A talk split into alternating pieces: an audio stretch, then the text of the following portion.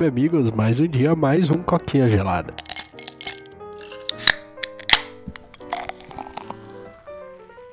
Episódio de hoje, vamos falar aí um pouquinho sobre a Sony, cara. Quem diria, hein? Sony tá de volta aqui e com mudanças estratégicas aí no seu mercado. Sony aí sempre foi conhecida, né, pelos seus games exclusivos, né, o que levou a hype da empresa às alturas, né, e não há como negar como séries como Uncharted, God of War, né, é, que mais, cara, The Last of Us, nossa, muito boa também, Horizon, né, são séries aí, Homem-Aranha, né, que eu adoro, são séries aí perfeitas, né, são séries aí muito boas, né, teve um deslize ou outro ali, mas não dá para negar que são sucessos, né, isso aí foi uma receita para transformar isso aí num console de sucesso, cara. Num console onde basicamente as pessoas compram simplesmente para jogar os exclusivos, né? Tem muita gente aí que tem um PC e tem um Play só pelos exclusivos. E isso até então parece ser uma receita de sucesso aí para a empresa, né?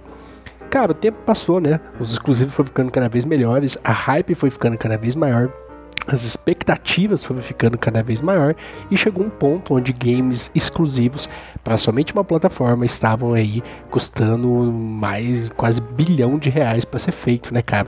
O que não é saudável, né? Você precisa vender muito.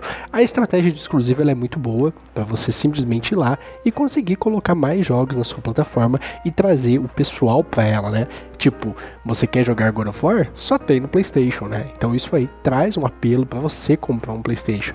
E aí, outros jogos que você vai comprar, a Sony vai lá e tira a partezinha dela, né? Uma estratégia muito legal, uma estratégia muito válida, mas uma estratégia que tem data para acabar, né, cara? Com o mundo da nuvem aí não faz mais sentido.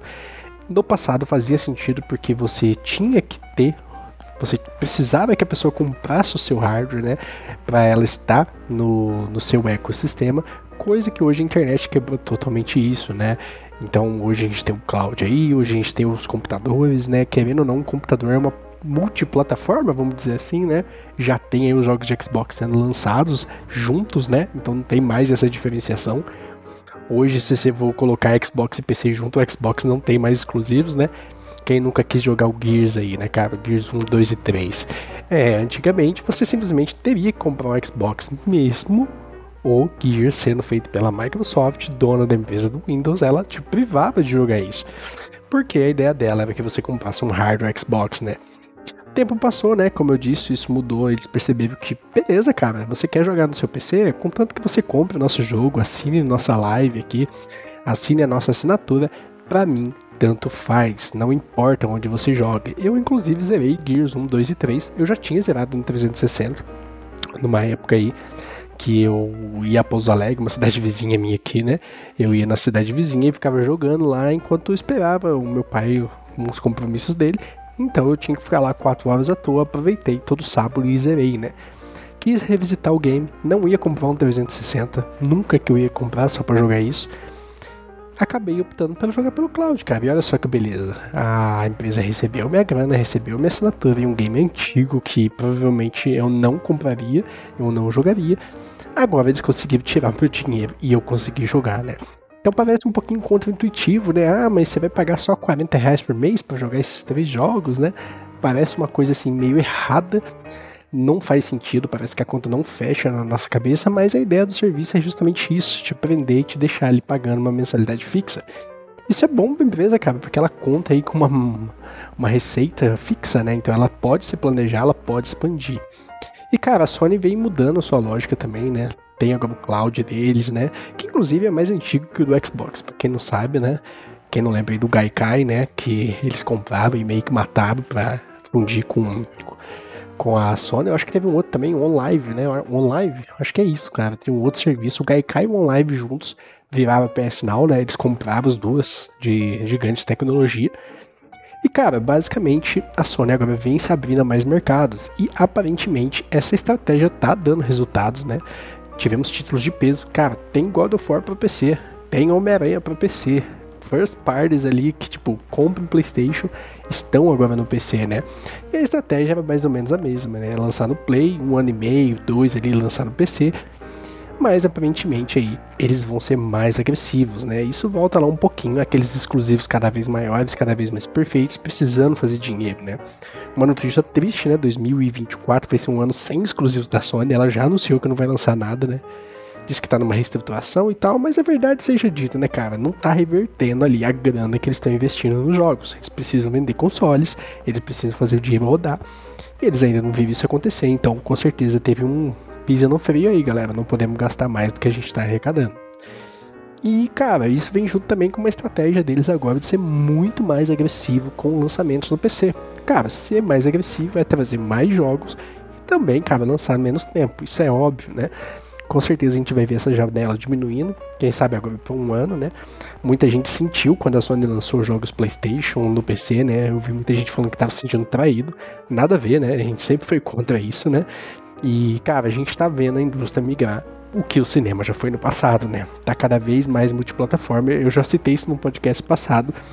Antigamente, cinema tinha exclusividade. Tinha um cinema da MGM, tinha um cinema da Warner, tinha um cinema da Sony, tinha um cinema da Marvel. Na época nem tinha filme da Marvel, mas tipo, cada empresa aí de filmes tinha o seu cinema e tinha exclusividade, porque você queria que as pessoas viessem assistir o seu filme no seu cinema. Parece meio estranho falar isso, né?